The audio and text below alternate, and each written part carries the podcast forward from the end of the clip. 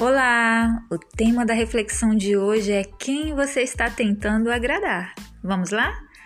Desde o nascimento, nós somos incentivados, mesmo que sutilmente, a buscar a aprovação, seja na família, escola, trabalho, faculdade, amizades ou relacionamentos.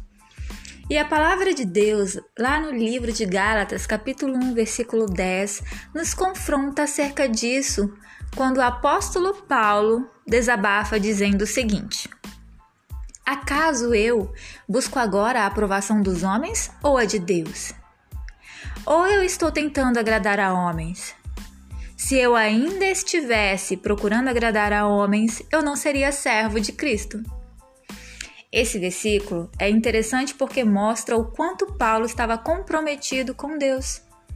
E diariamente, nós temos a escolha que pode definir o nosso caráter.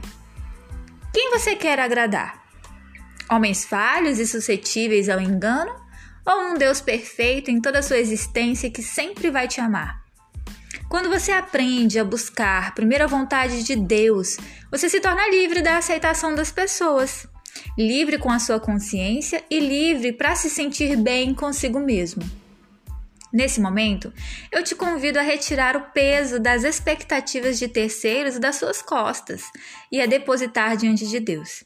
Ele tem a paz e a plenitude para você ser quem ele te criou para ser em toda a sua essência.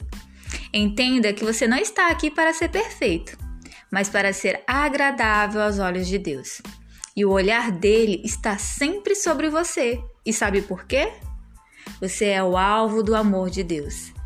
Essa foi a mensagem de hoje e eu espero que ela entre no seu coração. Um abraço e até a próxima!